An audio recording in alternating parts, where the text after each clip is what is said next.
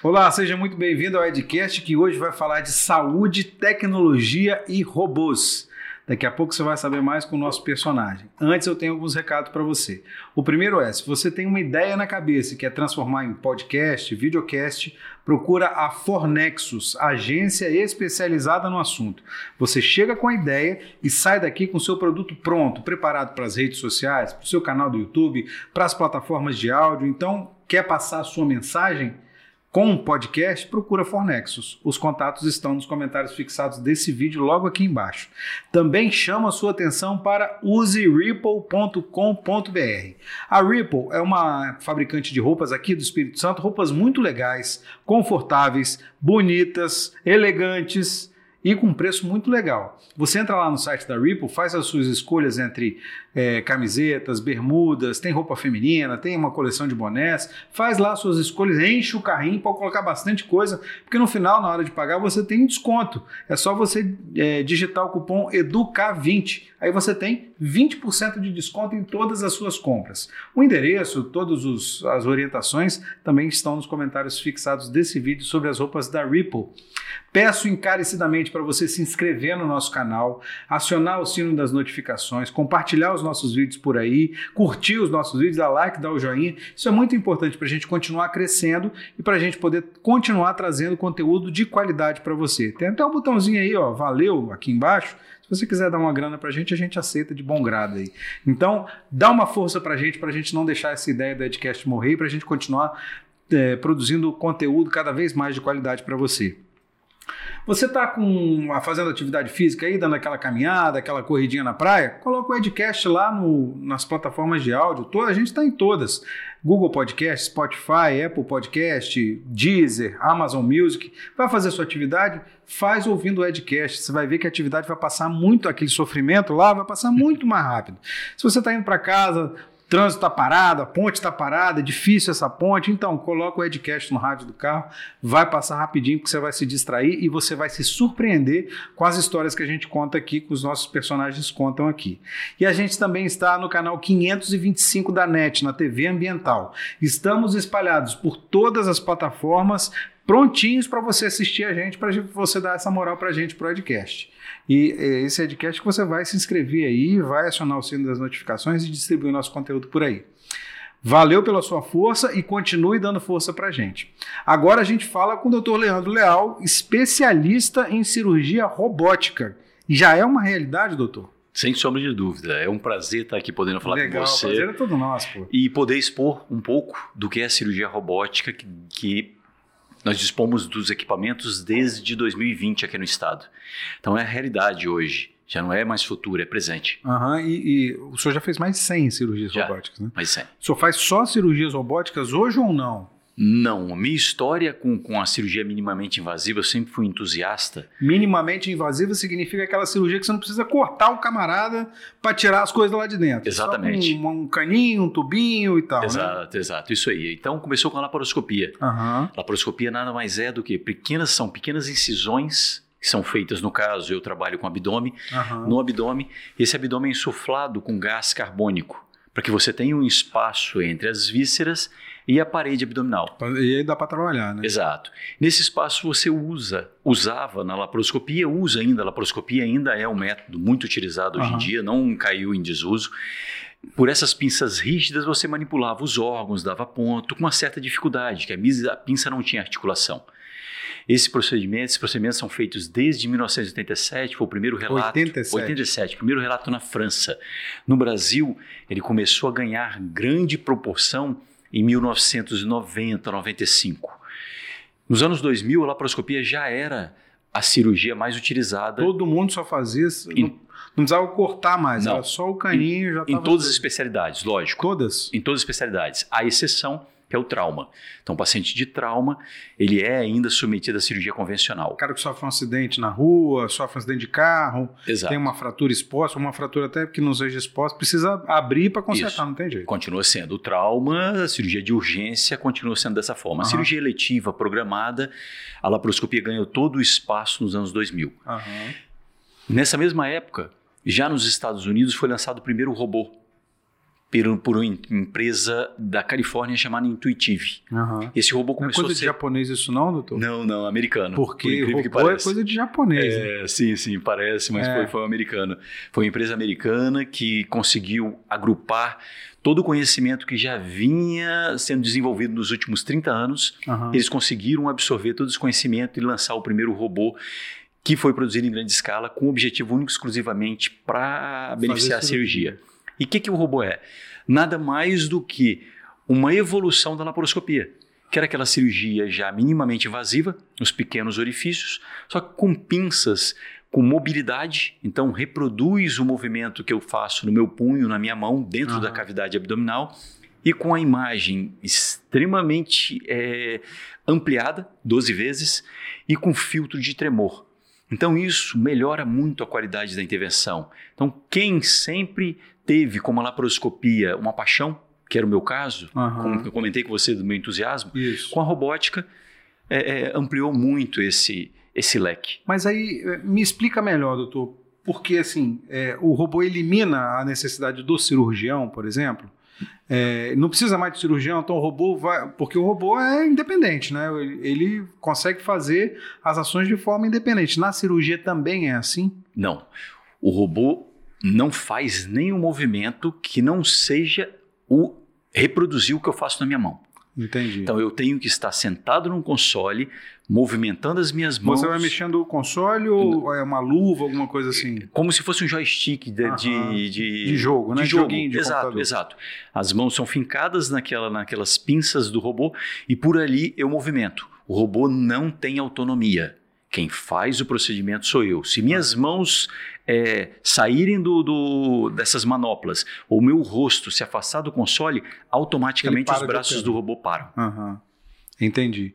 É, E o senhor faz. E você faz cirurgia mais de quê? Continua no abdômen? É, essas cirurgias robóticas, que for, mais de 100 que foram feitas, são cirurgias de quê exatamente? Então, eu sou urologista. Urologista, exatamente. Então, o carro-chefe, os pacientes que mais se beneficiaram desse tipo de cirurgia são submetidos à prostatectomia radical para câncer de próstata. Retirada da próstata. Isso né? não só no Brasil, isso no mundo. Aham. Então, a cirurgia urológica continua sendo a cirurgia, sendo a especialidade que mais se beneficiou do robô. Entendi. Tem alguma especificidade? É, é melhor para a cirurgia de próstata do que para outras cirurgias? Porque por algum motivo específico? Então, na cirurgia de próstata, os tecidos são é, muito finos, muito delicados. O nervo responsável pela ereção, ele tem a espessura de um fio de cabelo. Então, qualquer manipulação um pouquinho mais intempestiva, como se fazia com a laparoscopia, acaba com a alegria do cara, né? infelizmente. E acontece muito com cirurgia de próstata, né? Sim, sim, a cirurgia de próstata ainda tem esse, esse estigma, mas com a robótica, com a qualidade da imagem, com a dissecção mais homem. delicada. O robô salvou o homem. Sim, Literalmente. Tem, tem melhorado. o outro grande problema é a incontinência. Então, muitos pacientes que eram submetidos à, à Cirurgia cirurgia, de de, próstata. câncer de próstata ficavam usando fralda.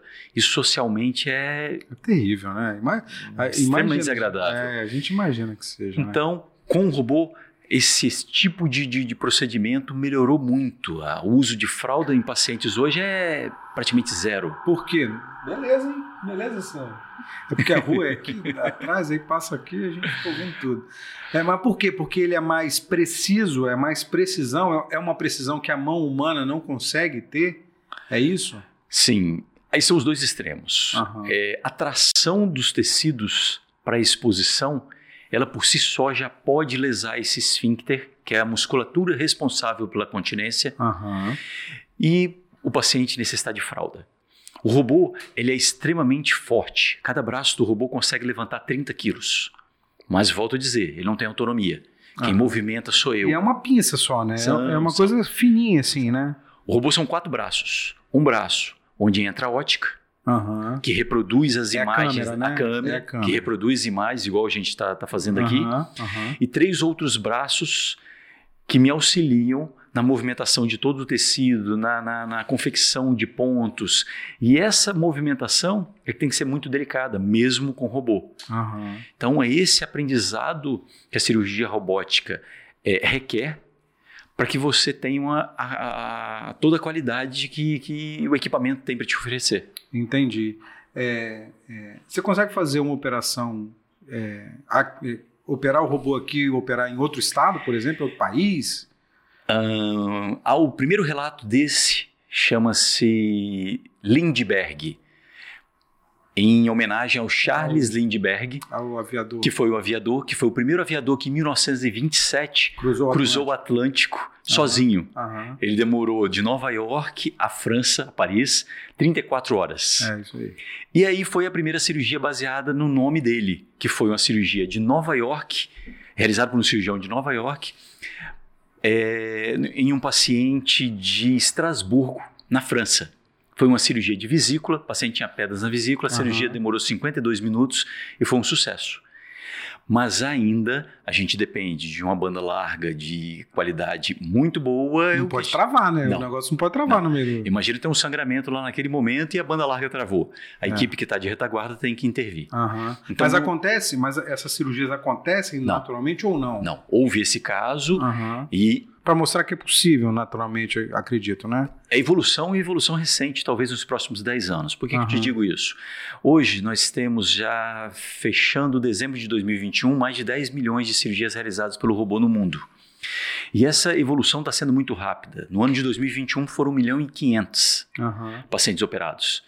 E todos esses pacientes operados por esse equipamento, que é o da 20, têm um software arquivando todos ele os aprende, né? movimentos. Ele vai aprender. Isso que eu ia te perguntar. Porque é o médico que faz os movimentos, né? É Sim. o médico que opera. Sim. Não tem jeito. Se ele tira. Você falou, se ele tirou a mão, ele parou. O robô parou, né? Exato. Para que, que ele precisa aprender então? Essa vai ser a evolução. Só que aí, é, como é que eu faço a cirurgia? O paciente está na mesa, uhum. as, os braços do robô estão inseridos em seu abdômen, uhum. só que eu tenho um auxiliar ao lado do robô. Sim. Isso é fundamental. Uhum. Auxiliar, a minha instrumentadora, meu anestesista, todo dando a retaguarda. É a equipe lá da cirurgia. Exato. Tive alguma intercorrência no robô. Deus livre guarde, faltou luz, uhum. o robô travou, a bateria dele não funcionou. Eu tenho minha equipe para dar toda a assistência até que nós tenhamos o restabelecimento de energia uhum. ou restabelecimento de qualquer falha que o robô tenha tido. Mesmo com essa evolução do software, que a gente consiga que o robô faça tudo, Uhum. Eu tenho que ter equipe de retaguarda. Tem gente lá, né? Lembrar que nós não podemos causar de forma alguma prejuízo para o paciente. Uhum, claro. Ele está ali querendo o benefício da tecnologia, não intercorrências a mais sobre claro, o seu procedimento. Com certeza. Como é que foi é, a primeira cirurgia com o robô? Como é que, como é que você chegou ao robô? Como é que você é, viu a necessidade, viu a oportunidade de usar um robô para cirurgia? E como é que foi essa primeira cirurgia? Como é que foi esse processo todo? Ah ansiedade gigante. Porque, assim, o robô já existe no Brasil, conforme eu falei, no, nos Estados Unidos desde 2020. Uhum. O primeiro do Brasil foi em 2008, no Einstein. 2020, não. Desculpa, perdão, 2000, 2000 nos Estados Unidos. Isso. Falei errado. 2008 no Einstein. Uhum. E nós tivemos esse atraso, entre aspas, até 2020 aqui no é. estado. Então foram 12 anos. Aqui no estado, 12 é, anos. 12 anos. 12, 2020 foi a primeira cirurgia robótica aqui. 2020 foi a primeira cirurgia robótica no estado e o nosso robô foi encomendado, que é do Hospital Meridional, foi encomendado em março de 2020, uhum. até que os trâmites corressem, a gente teve a pandemia. É, a primeira foi justamente cir... em março, né? Foi, exato. É. Começou a, começaram os casos a, é, a aumentar em número. É, em 30 de julho de 2020 uhum. foi realizada a primeira cirurgia no Hospital Meridional, que foi uma cirurgia bariátrica uhum. para redução de estômago, para controle de peso. Bariátrica. Foi uma bariátrica, a primeira cirurgia, pelo Dr. Gustavo Peixoto. Ah, teve aqui com a gente. Sim. Falou que estava na equipe da cirurgia robótica. Que por, é o coordenador. É, exatamente. E no dia 31 foi realizada a primeira cirurgia urológica que foi as duas primeiras cirurgias urológicas foram pacientes com câncer de próstata. Uhum. Essas cirurgias foram realizadas por profissionais fora do estado, porque a gente não detinha ainda toda a certificação. Eles vieram para cá? Eles vieram para realizar, uhum. porque nós não, poderíamos, não podíamos ainda até então encostar no robô. Uhum. Nós já tínhamos feito toda a parte básica, que era um treinamento com, com com simuladores, uhum. que você tem que fazer pelo menos 40 horas. Tem uma, tem, é igual o brevet para tirar. Absolutamente igual, isso aí. Tem, tem pelo menos 40 horas, que uhum. como houve a, a pandemia, essas 40 é, horas se transformaram bastante. em 120. É. Que a gente ficou nessa ansiedade aguardando o robô chegar, uhum. só tínhamos o simulador. Então treinamos muito com o simulador, mas não poderíamos ainda operar. Então veio um cirurgião de fora para realizar essas duas primeiras tinha cirurgias. mais expertise, já tinha. Exato, exato. Já, já, tinha um tempo de voo maior, né? Já tinha um tempo de operação do robô. Com certeza. E aí, depois dessa fase, alguns cirurgiões já foram realizando a certificação, que é vencer as etapas, as 10 cirurgias necessárias que você tem que auxiliar ficar como bedside, como auxílio, que eu comentei ao lado da mesa. Isso. E depois começou-se a, a, realizar. Minha primeira cirurgia no robô foi dia. Até uma data interessante, ah, foi é. 20 do 10 do 20. Foi em outubro. Uhum. Eu lembro que, que foi um caso extremamente complexo, que era uma moça jovem de 39 anos que tinha uma massa renal de 12 centímetros e apesar de toda a tecnologia que a gente dispõe. Massa renal era um tumor de era, 12 era, um, tumor renal. Uhum. E apesar de toda a tecnologia que a gente dispõe hoje, tomografia, ressonância, a gente não conseguia elucidar se aquela massa era benigna ou maligna. Não dava para fazer biópsia, esse tipo de coisa? A não? biópsia para o tumor de rim ela pode mudar o estadio do tumor. Então, qual foi a programação? Tentar com a cirurgia robótica remover toda a lesão, preservando o rim. E foi possível fazer? Essa cirurgia foi realizada, eu realizei em parte, parte foi o meu proctor, que é a, a parte final do treinamento. Ah. Mesmo eu tendo toda a certificação, eu preciso de um cirurgião experiente ao meu lado.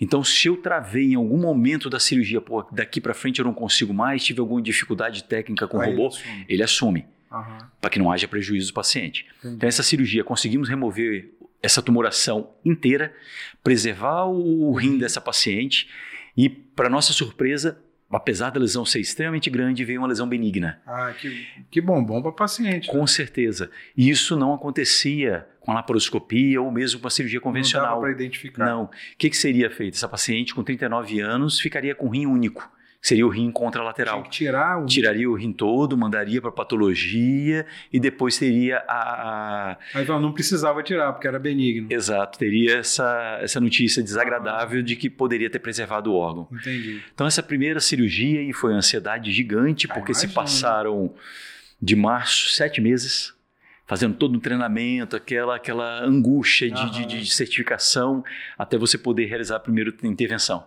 Mas aí depois que realizou a primeira, embar embarcou no monte já, né? Aí foi. Já são foi. mais de 100, né? Foi. Aí meu procto mesmo falava, rapaz, pelo amor de Deus, eu não consigo morar em Vitória não, que, o, meu, que o meu, meu procto era Murilo Luz, foi o Murilo Luz, continua ainda, quando eu tenho alguma cirurgia de maior complexidade, eu o chamo.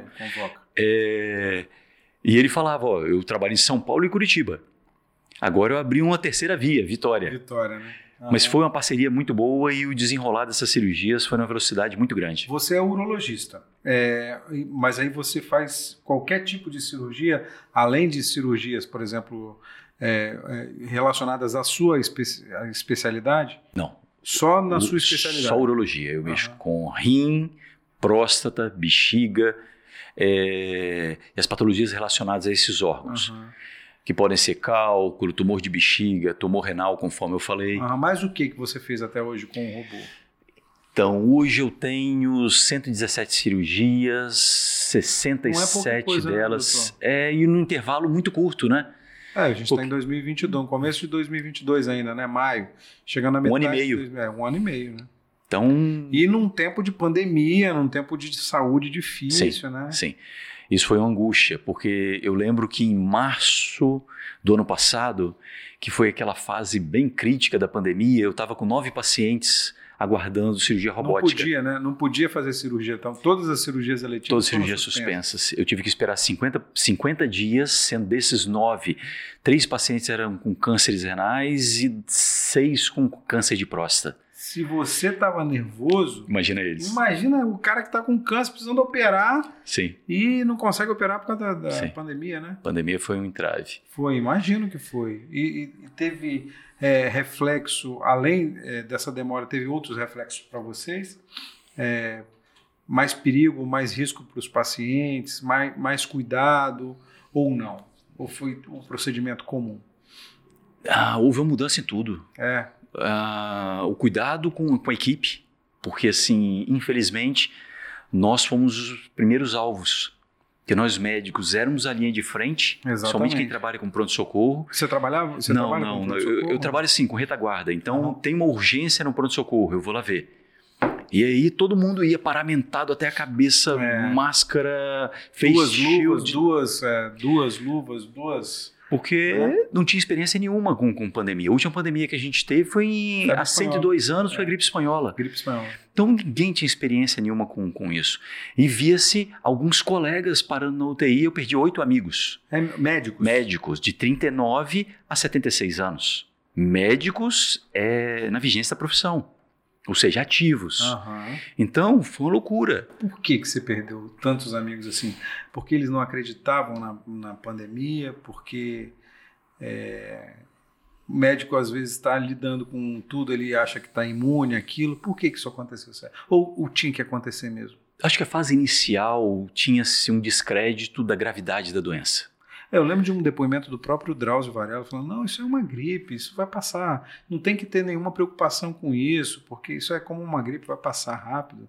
Porque todo mundo ficar gripado e todo mundo tem imunidade Sim, e vai embora. Sim, isso foi, isso foi a, a- talvez a fase inicial. É, o segundo não sabia, não sabia como tratar. É. Não sabia que era uma vasculopatia. A doença não é O que, que uma. significa isso? É uma inflamação dos vasos, principalmente do pulmão. Aham. Então é como se fosse uma esponja. O pulmão é uma esponja, só que é uma esponja sem água, é uma esponja de ar.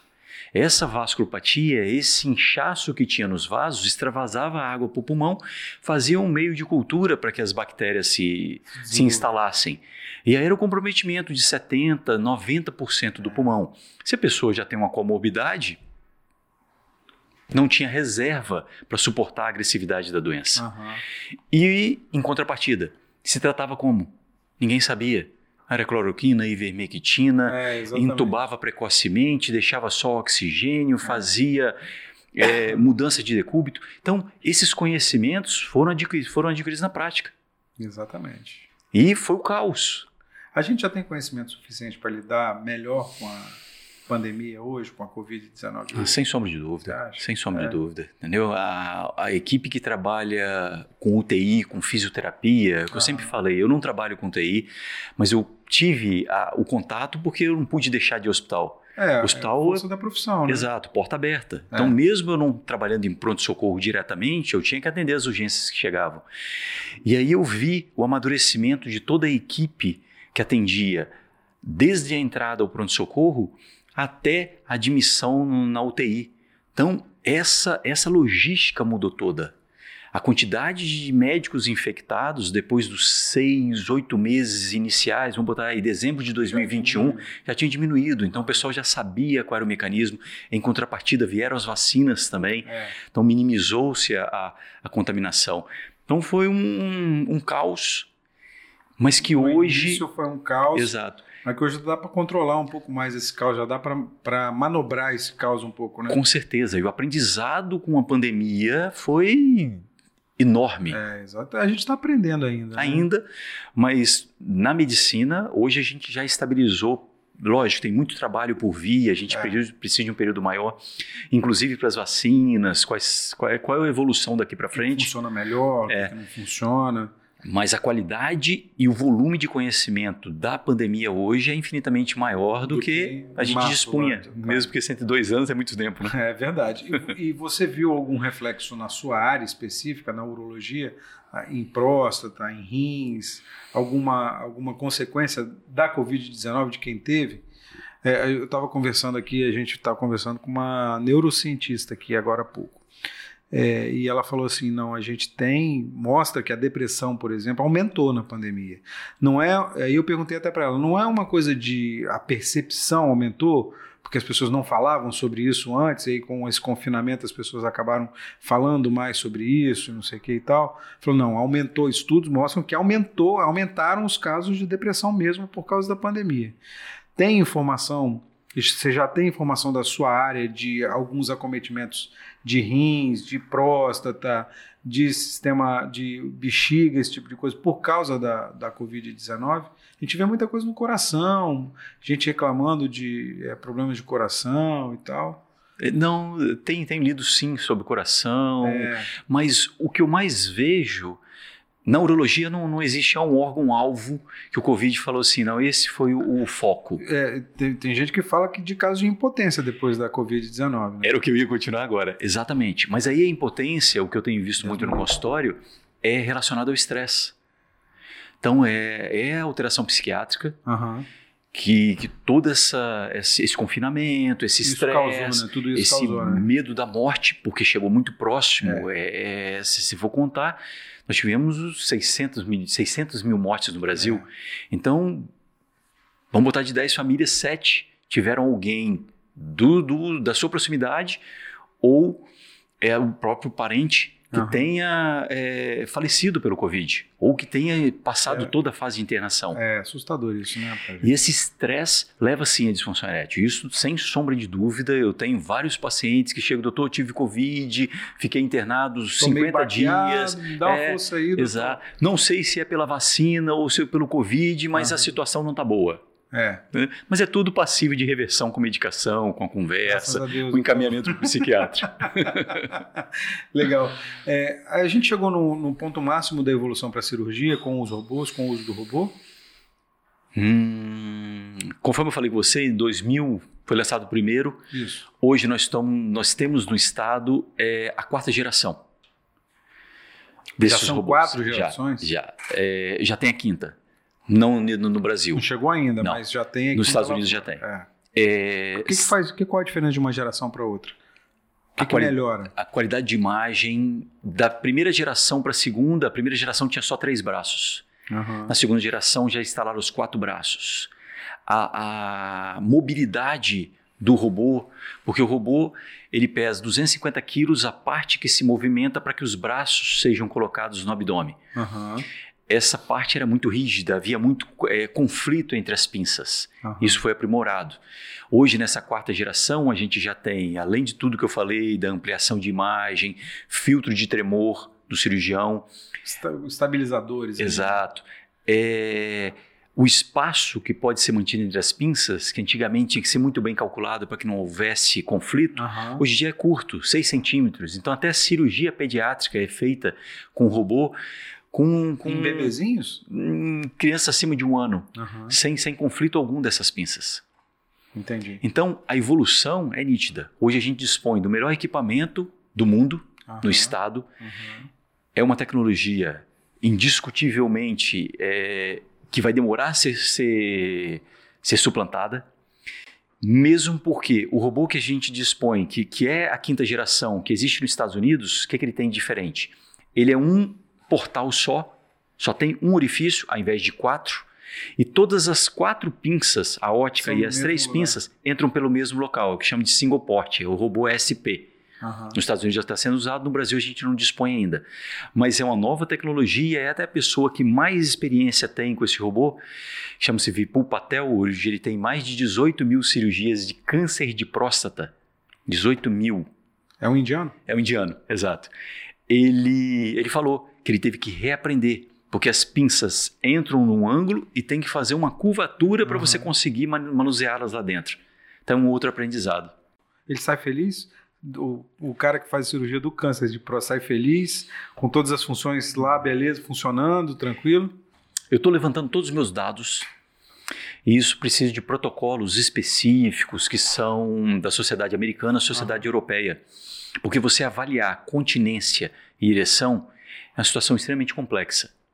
Então, isso tem todo um protocolo que tem que ser analisado.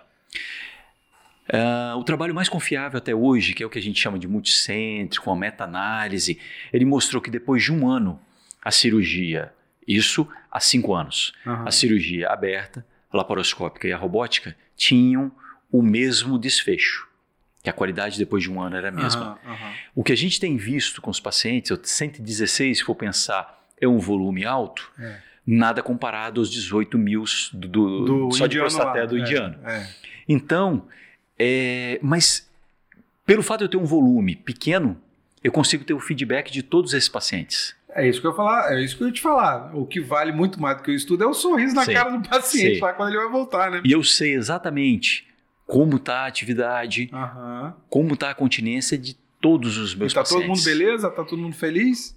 Eu tenho pacientes que demoraram um pouco mais a recuperar a continência, Aham. porque principalmente pacientes já tinham alguma abordagem prévia de, de próstata. O paciente já tinha feito alguma ressecção de próstata por, por- Já tinha, já tinha Já- passado por alguma Exato. coisa antes, né? Esses pacientes demoram um pouco mais a recuperar a Aham. continência.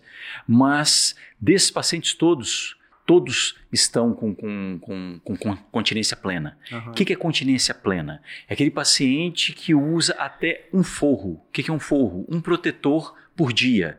Que ele pode molhar aquele protetor.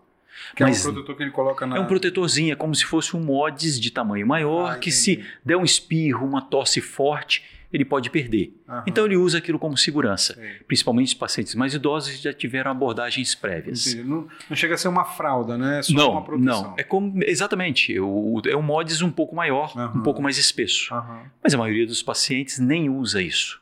Isso é aquele paciente que é ansioso, que vai para uma reunião, que tem o receio O cara não corre o risco de. de molhar a Passar roupa. vergonha, né? Exato. Socialmente é, extremamente desagradável. É.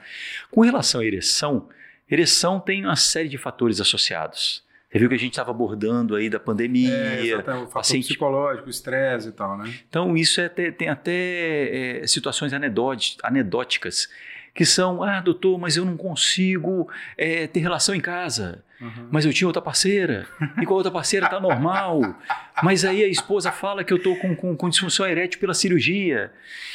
Então, Que é uma explicação por aí, ele. você, por aí você vê o contexto. Não tem como disfunção erétil dentro de casa e, E fora, não. é, exatamente, Então pô. tem muita coisa envolvida. É verdade, mas isso aí é aquela desculpa marota, né? Pra dar aquele pulo fora de casa.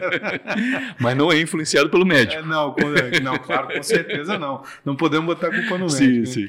É, é, doutor, quanto é que custa essa- esse robô para fazer a cirurgia? Ah, o custo hoje do robô, ele varia de estado para estado. Aham, Hoje, eu faço 100% das minhas cirurgias dentro do Hospital Meridional. aham. O custo no Hospital Meridional hoje, de um modo geral... Regional em Cariacica. Meridional Cariacica, Cariacica. Cariacica. A rede meridional é ampla, tem Aham. cinco hospitais aqui na, na- na Grande Vitória e um em São Mateus, mas o único que dispõe do robô é o de, é o de Cariacica. Hoje o custo é 20 mil reais. O que se Para fazer conseguiu uma cirurgia. para fazer uma cirurgia tendo o plano de saúde? Com o plano de Com saúde. plano de saúde. É o plano que paga isso, então. Não, A pessoa paga. a pessoa paga esse esse Se tiver um plano, paga 20 paga mil. reais 20 pra mil a fazer. mais, que é o diferencial para a realização da robótica. Entendi. Por que Sem disso? plano, Sem plano, uma cirurgia dessa custa em torno de 50 a 60 mil reais. entendi. Para câncer de próstata, câncer de rim. Aham. Cirurgias mais complexas, no caso bexiga, onde tem que remover a bexiga, reconstruir a bexiga, que são pacientes geralmente mais debilitados, tabagistas crônicos, Aham. com, com outras comorbidades, que vão ficar mais tempo internado, esse custo aumenta, Aham. entendeu? É, e essa máquina custa quanto? 25 mil reais. 25, Desculpa, é, perdão, 25 milhões de reais. 25 milhões é um investimento bom, Sim, né? sim. E como é que é o ritmo? É, é, ela é usada muitas vezes? Todo dia tem cirurgia? Tem mais de uma cirurgia por dia? Como é que é isso? São várias especialidades que usam o robô, Aham. Hum, no nosso serviço, por ordem, urologia, cirurgia geral, ginecologia. Aham. A cirurgia de tórax está começando o treinamento agora e a cabeça, pesco cabeça e pescoço deve começar nos próximos seis meses. Aham. É, de um modo geral, todos os dias há duas, dois procedimentos. Um pela manhã e um à tarde. Então o ritmo é intenso. sim, lá, né? sim. Mas, final de semana, domingo não se, não se opera, porque tem toda a logística da equipe. Não tem cirurgia de emergência, não tem. Não, robótica é 100% eletiva. Aham. Então é aquele paciente com a cirurgia dele de- agendada, que ele vai chegar, já vai direto para o robô, Aham. realizar o procedimento e ir para a UTI. Aham. E, e o SUS cobre alguma coisa dessa cirurgia com robô? Não, não. Não Infeliz, não infelizmente Tem algum não. movimento para que. que, que... Ah, nós isso. temos 85 robôs distribuídos no Brasil. Oito deles estão em SUS, em centros que fazem cirurgia pelo SUS, mas a maioria deles relacionada à pesquisa. Entendi. Então, aquela verba direcionada para pesquisa, faz-se um grupo de pacientes que são beneficiados. É. Mas aí é a troca, né? Mas Exato. aí tem a pesquisa que usa o caso dos pacientes para fazer a pesquisa, né? Exato. Tem algum movimento para ter essa cirurgia pelo SUS? Hum, acho que o movimento inicial, sim, SUS e as operadoras de saúde. Entendi. Mas isso vai demandar tempo. Nós perdemos, voltando a falar da pandemia, nós tivemos dois anos perdidos aí de negociação com a Associação Nacional de Saúde. Isso vai ainda demorar. Esse ano é um outro ano que nós temos eleição. É, exatamente, é um ano de política. Então eu vou te dizer aí que nos próximos dois, três anos talvez não tenhamos ainda uma notícia que a gente esperava. Mas é, você acha que isso pode mudar o jogo para o SUS, para o serviço público, no sentido de mais agilidade, mais rapidez para cirurgia e para recuperação de pacientes? Você consegue fazer mais cirurgias no mesmo período de tempo? Você acha que dá para melhorar a saúde da, da população de uma forma geral com cirurgia robótica? É, com certeza, mas a conta é um pouco mais complexa do que isso. Aham. É, por isso que eu te comentei com você que eu estou fazendo levantamento dos meus pacientes, e grande parte desse levantamento é exatamente o que era o gasto antes com a laparoscopia e o que é o gasto hoje com a robótica, Aham. sem contar os insumos do robô. Vou te dar um exemplo de câncer de próstata. O paciente era operado câncer de próstata por laparoscopia, Aham. é, utilizava em média 4, 5 mil reais a mais de, de pinças que eram usadas na laparoscopia descartáveis, terminou, Aham. as pinças eram inutilizadas. E esse paciente ficava em média três dias em UTI. Então é o gasto da UTI que é alto também. A maioria, eu nunca consegui dar alta um paciente com menos de três dias de uma cirurgia de câncer de próstata por via, de, via laparoscópica. Aham.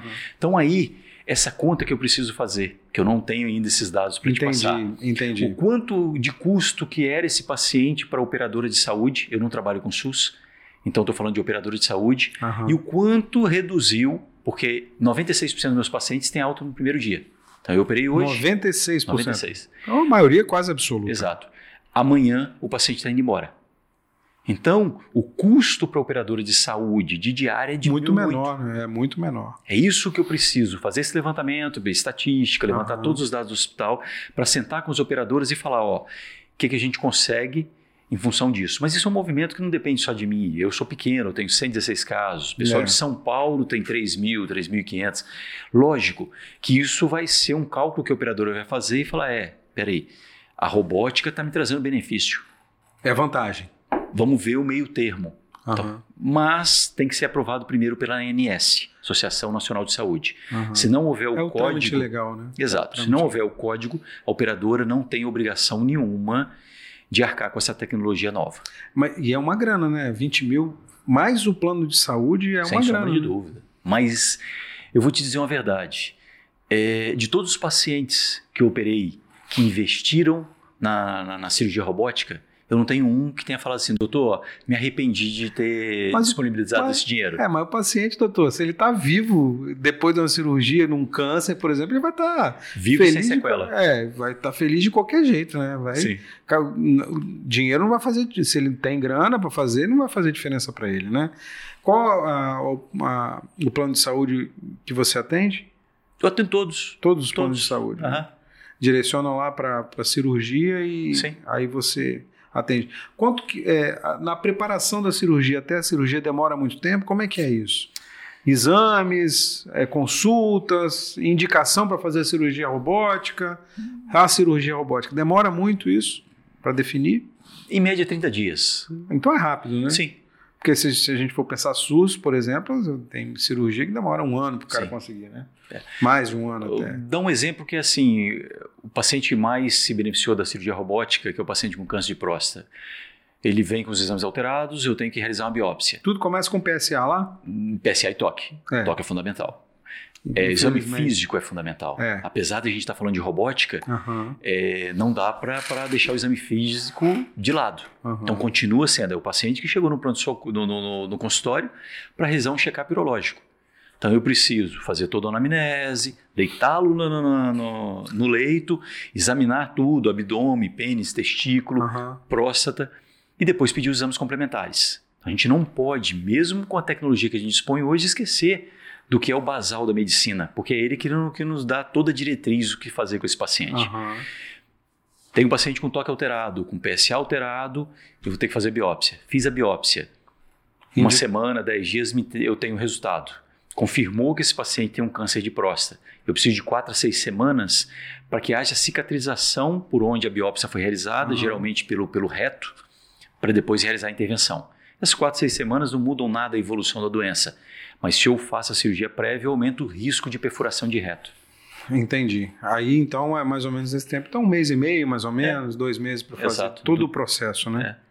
Do momento diagnóstico até a, a cirurgia em si. Tem fila de espera para fazer? Não, não. É porque você já fez ma- 117, né? Isso. É, e aí você deve continuar nesse mesmo ritmo que você tem lá de trás ou você acha que vai aumentar o ritmo agora? Acho que vai aumentar. Vai aumentar porque a gente agora está sem a pandemia. Aham. O trâmite É, com a agora- pandemia era, era é. bem pior. É, exatamente. E, e os pacientes estão tendo mais contato com, com, com informação. Então, sabe. O cara chega pedindo, ó, eu quero a cirurgia Sim, robótica. sim, isso tem acontecido. Ele já chega pedindo Já. lá. Já. Falou, doutor, eu vi, eu tenho muito do, do- Boca da divulgação é do boca a boca. Aham. Doutor, o senhor operou um amigo meu e ele falou que está super bem, todas as funções estão ok, e eu vim aqui para o senhor fazer a mesma cirurgia minha. Aham. Qual foi a cirurgia mais difícil que você fez com o robô lá? Hum. Câncer de bexiga. É. Câncer de bexiga é sempre um desafio, É? sem sombra de dúvida. Tenho dois casos só, desses 117, mas são pacientes extremamente complexos, muito idosos, que fumaram por um período muito longo, têm muita comorbidade e geralmente o tumor já, já soltou algumas metástases. Então esse paciente precisa fazer cirurgia robótica, esse outro benefício da robótica, que a recuperação do paciente é infinitamente Mais mais, rápida, ele já pode começar o tratamento, que a gente chama de tratamento adjuvante, com a rádio ou com a quimioterapia, Aham. no intervalo mais curto de tempo. Então, o benefício, a sobrevida dele, com certeza aumenta porque ele já antecipou o tratamento. Entendi. Sem sombra de dúvida, foram os pacientes mais graves que eu tive, foram de, de, de câncer de bexiga. É doloroso isso, doutor? A, a cirurgia, a cirurgia robótica, ela é dolorosa? É menos dolorosa do que uma laparoscopia comum, por exemplo? Ou não tem nada a ver, ou não... Com certeza é menos, menos dolorosa. Aham. Por quê? Porque junto com todo o equipamento da robótica, vieram as inovações da- dos É, equipamentos do- de, de anestesia, de anestesia e tal, né? e de todo o preparo da equipe que lida com o paciente.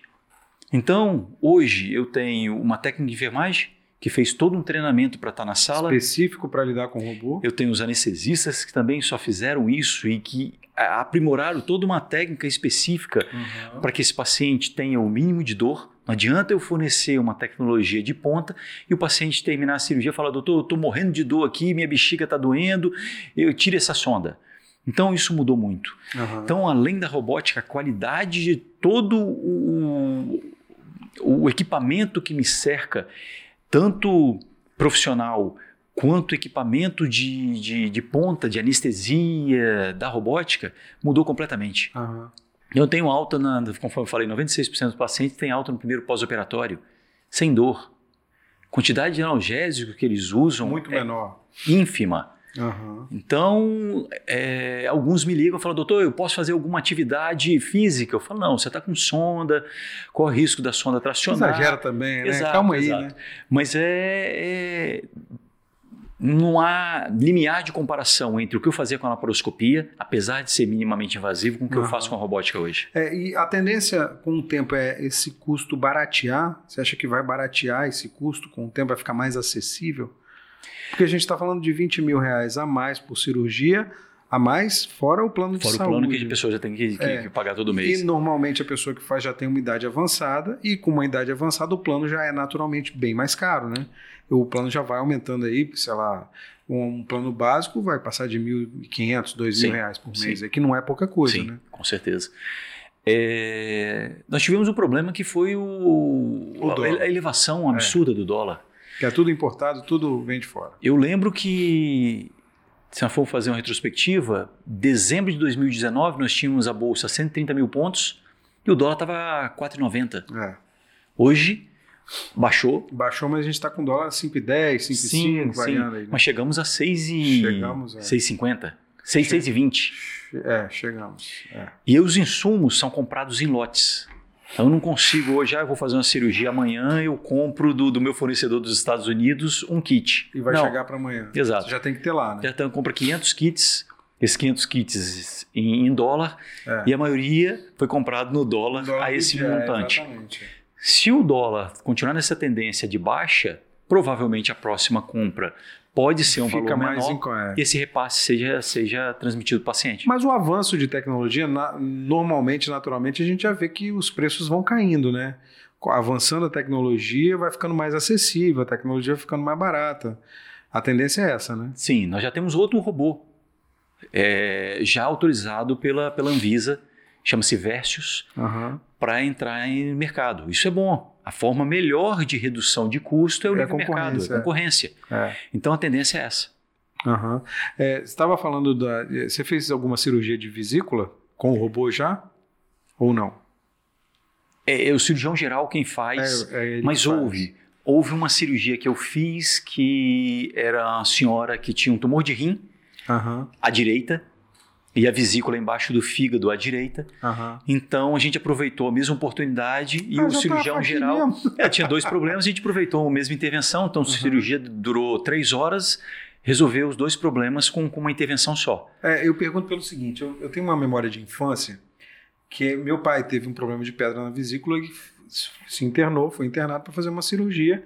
Fez uma cirurgia, cortou daqui até aqui embaixo na barriga, fez não sei quantos pontos, ficou com uma cicatriz. Eu me lembro, a minha infância, eu me lembro disso e me lembro que ele ficou 15 dias no hospital para tirar três pedras de que antigamente levava para casa, Sim. inclusive, né, no potinho, Aham. não sei o que e tal.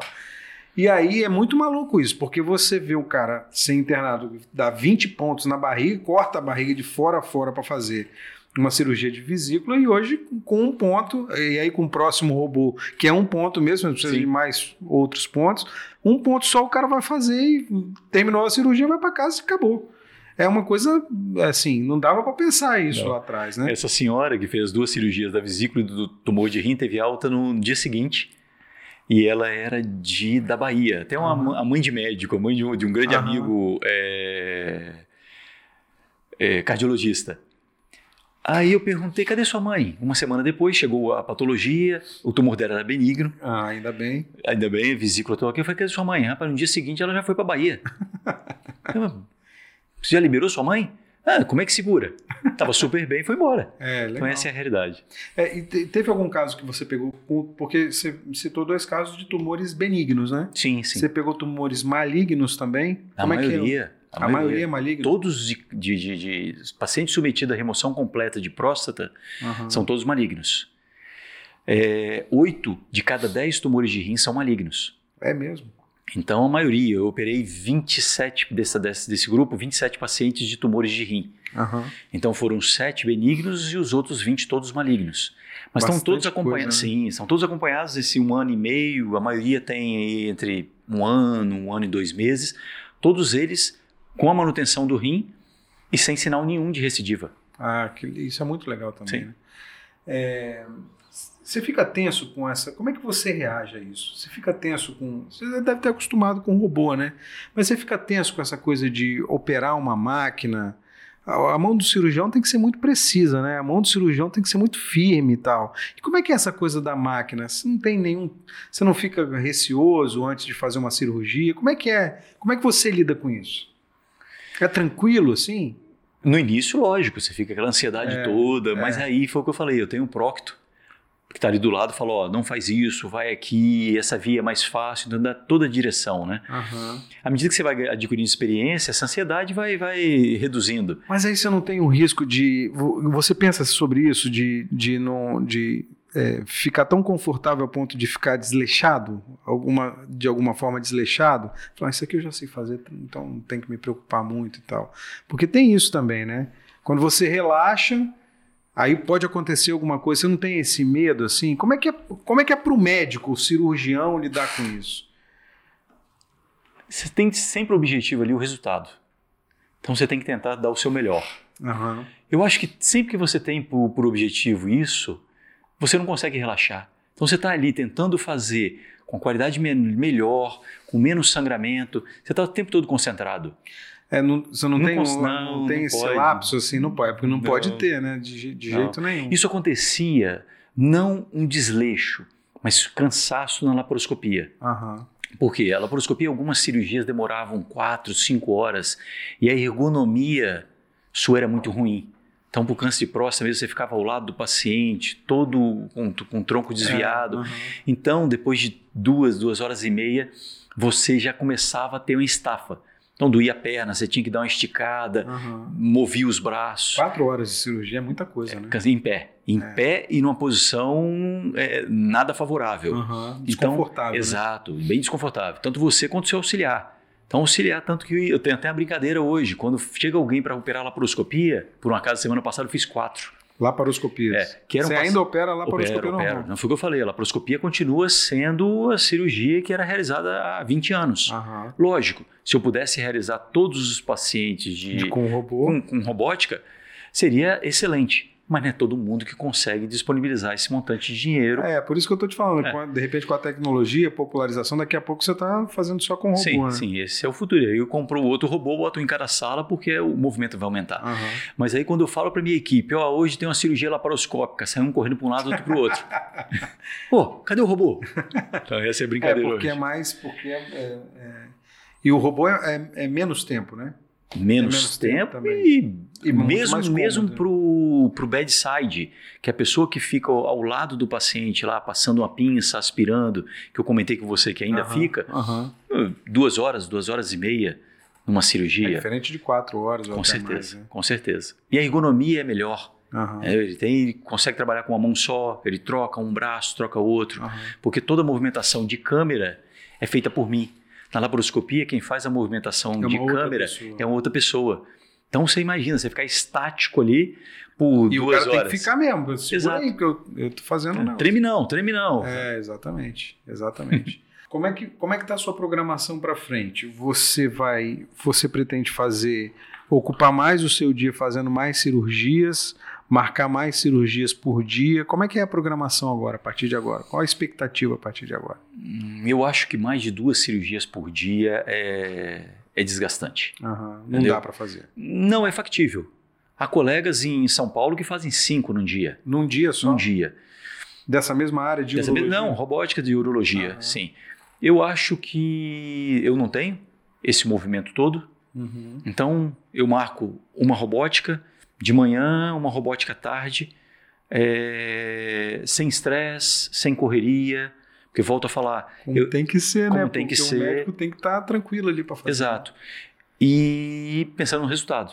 Acho que além disso, hum, não vai ser benéfico, uhum. nem para mim, nem para o paciente. Você acha que vai chegar um momento em que o robô vai fazer a cirurgia sozinho? Ou vai poder fazer sozinho? Teoricamente, isso é uma evolução mas eu tenho que ter equipe de, de, de, de cirurgião né? é, em sala. Uhum. Isso é uma coisa interessante porque a nova geração hoje não sabe fazer cirurgia aberta. Então, se houver um. Nunca inter... teve que fazer, né? Nunca, nunca. Eu lembro num congresso em 2006 que tinha um palestrante que era. era alemão. Uhum. E ele era único e exclusivamente cirurgião robótico. E ele falava para todo futuro, mundo na, na, na, na, plenária que qualquer intercorrência que houvesse tinha que ter a equipe de, de retaguarda que sabia fazer a intervenção aberta, porque ele não sabia. Uhum. Ele só sabia manusear o robô. Entendi. E isso vai ser uma. já é um problema hoje, porque o cirurgião formado hoje em, em grandes centros, ele tem todo o direcionamento para a cirurgia minimamente invasiva. É laparoscopia, é robótica. Uhum. A experiência dele com cirurgia convencional, que infelizmente ou felizmente algumas situações exigem, é bem pequena. E a gente estava falando aqui antes da, da questão do protocolo é, e, e, da experiência de guerra, não é isso? Ah, tá. Sim. É, foi da origem do robô, né? Uhum. Como é que os robôs surgiram? Foi durante a, a, foram as guerras do, do Vietnã, Uhum. Porque existe uma coisa chamada. Década de 60 e 70, foi, é isso? Foi, é, 70, exato. É. É, onde descobriu-se sobre a Golden Hour, que é aquela primeira hora do, do atendimento ao politrauma, que você consegue. O cara tá baleado, estrupiado, Exato, sangrando. Sangrando. Se você não fizer uma intervenção no intervalo muito curto de tempo, uhum. esse paciente morre. Uhum. Então, os robôs começaram aí para quê? Para que não houvesse deslocamento do politrauma, do paciente politraumatizado, no caso soldado, uhum. até um grande centro, porque ele não conseguia suportar esse transporte. Uhum. E que a cirurgia fosse feita nas bases próximas onde estava havendo o conflito. Uhum. E aí começou-se a ideia do robô. Isso foi bem... A ideia só. A ideia, né? a só ideia. A ideia né? E aí com a, a... Evolução da tecnologia e tal. E da Lua, 69, todo esse aparato de guerra uhum. é, estelar, Rússia, Estados Unidos, aí começou-se. Você vê que hoje toda a movimentação que esses... Que a... Que se faz, que as estações fazem, Uhum. são com robô. É, Isso foi exatamente. toda a, a base para que o robô fosse usado na medicina. É, e todo mundo fala assim: ah, para que, pra que, que vai investir em, em pesquisa espacial? Não é melhor acabar com a fome, não sei o que e tal. É por isso, né? A pesquisa igual- espacial é, traz esse tipo de exato. tecnologia pra gente. É Né? igual o exoesqueleto para os traumatizados do hack medular. Traduz isso aí, doutor. É aquelas pessoas que é, receberam um tiro Aham. em coluna e que são paraplégicos ou tetraplégicos. aham. Hoje em dia já tem alguns robôs que fazem as pessoas voltarem a, a andar. É uma estrutura que coloca por fora exato, do corpo, é, né? exato. É um exoesqueleto que ele tem toda uma mobilidade. Lógico, ainda é o Robocop antigo, daquele filme de, de, de, de 2000, Aham. mas que já adquire uma, uma mobilidade. Que já é bem diferente. Pra quem não anda, é isso aí é uma maravilha, né?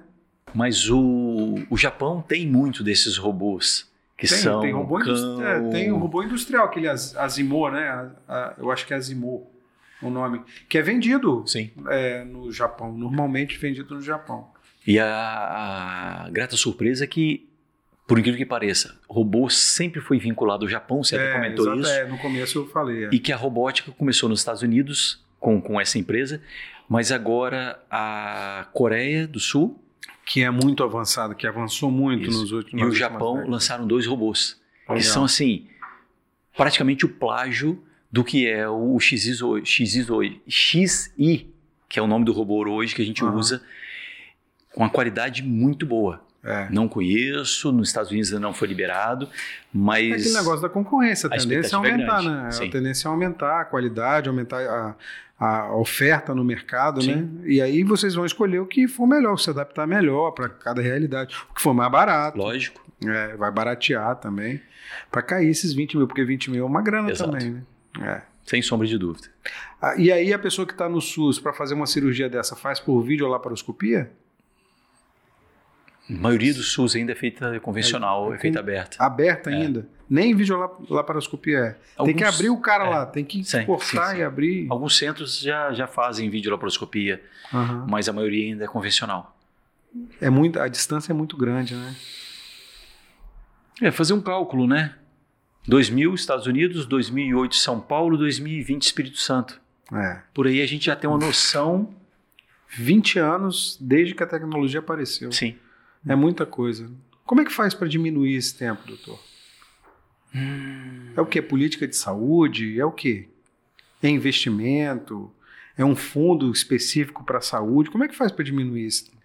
Mas Esse- é, eu sei que tem essa expressão, vocês não gostam, mas é uma excelente pergunta que eu, infelizmente, não, não, Não não, tem como responder. Eu acho que a resposta não é única, ela é múltipla.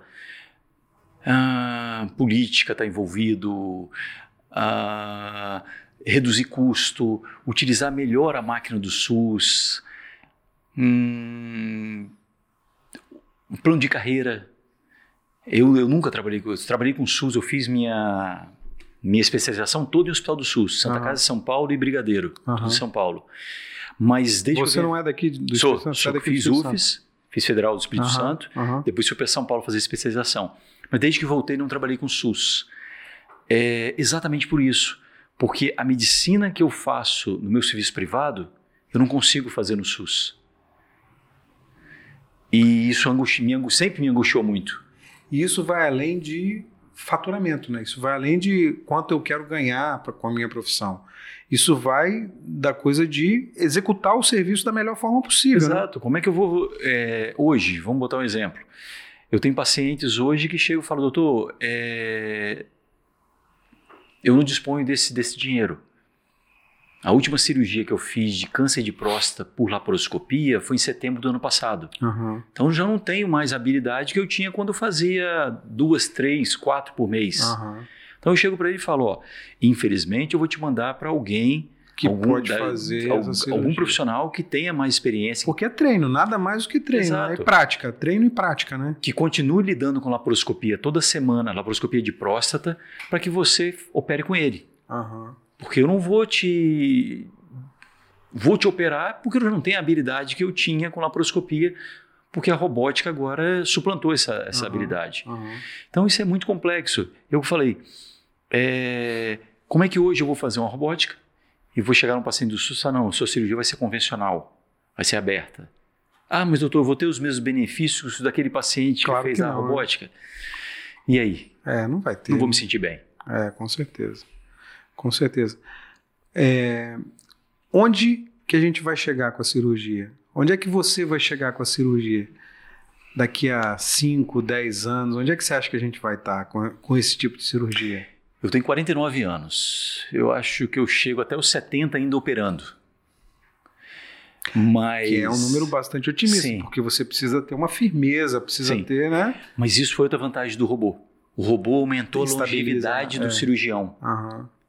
Porque eu estou numa, numa, ergonomia muito mais tranquila, então minha longevidade aumentou. Uhum. Eu não fico mais em pé, eu não vou ter uma lesão de coluna, não vou ter uma lesão de joelho, porque eu estou ali num ambiente bem mais propício para que eu consiga exercer minha profissão por um, um período maior. Uhum. Mas a impressão que me dá é que os cirurgiões que surgirem 2030 para frente, talvez Daqui eles não. anos. É, talvez eles não consigam ter uma longevidade tão grande. Porque a cirurgia para tumores sólidos talvez acabe com a nanotecnologia, com esses aprimoramentos de, de, de medicina ortomolecular. Então, talvez esses tumores que hoje chegam ao meu consultório e falam, eu tenho um tumor sólido. O que é tumor sólido, tumor não sólido? Tumor sólido são todas aquelas massas que eu consigo ver na tomografia, na ressonância, no ultrassom, os métodos de imagem. Uhum. Tumores não sólidos são a leucemia, os linfomas é, eles são cirúrgicos. Talvez nesse futuro aí, 8, 10 anos, eles já comecem a ter uma rivalidade com um tratamento que consiga tratá-los sem, sem a intervenção. Cirurgia. Talvez a maior cirurgia que eu venha a fazer seja a biópsia que você me questionou. Uhum. Não poderia ter feito a biópsia? Fiz a biópsia, sei o tipo do tumor e aí eu tenho um tratamento específico para cada tipo Não tumoral. nem cortar e nem furar nada. Né? Sim, sim. É maluco isso, fazer essa previsão e pensar nesse futuro é bem é. difícil, né? Uhum. Legal, doutor Leandro Leal, valeu. O cirurgião robô. Não? Você é chamado lá de cirurgião robô, não? Uh, não, não. O Robocop da, o Robocop da sala de cirurgia, não? Não, não. Fala assim que assim, eu sou muito é, disciplinado. Uhum. Então, desde que chegou, chegou o robô, eu sempre sabia que era aquilo que, que eu queria. Uhum me apaixonei pela cirurgia robótica, já era, conforme falei, apaixonado pela cirurgia minimamente invasiva uhum. e me dediquei 100%. Legal. Uma coisa que hoje eu tenho quatro outros profissionais que treinam comigo e eu falo com eles: você tem que fazer a cirurgia e depois assistir o vídeo. Eu fiz isso em todas as minhas cirurgias. Para saber como é que foi, como é que você caminhou? Para saber exatamente como foi a cirurgia, em qual tempo eu consigo melhorar, se eu fiz alguma coisa que aquilo poderia ser, ser aprimorado. Uhum. Então esse é um estudo que você não para. Então, eu fiz a cirurgia hoje, final de semana eu sento um tempinho, vou lá, vejo os tempos, vejo o que eu posso melhorar. Para quê? Aprendizado contínuo. É, aprimorando. Né? A cirurgia é uma ciência que você não pode parar. Você tem que sempre estar tá aprimorando e aí sempre com humildade, porque você nunca sabe tudo. O paciente de amanhã vai ter alguma coisa diferente, você fala, pô, isso eu nunca tinha visto. Uhum. Entendi. Legal, doutor Leandro Leal, valeu, obrigado. Eu 117 cirurgias 117. com robôs. Por enquanto, né? Quando for pro ar, eu acho que vai ter mais cirurgia, né? Legal, valeu. Eu que agradeço.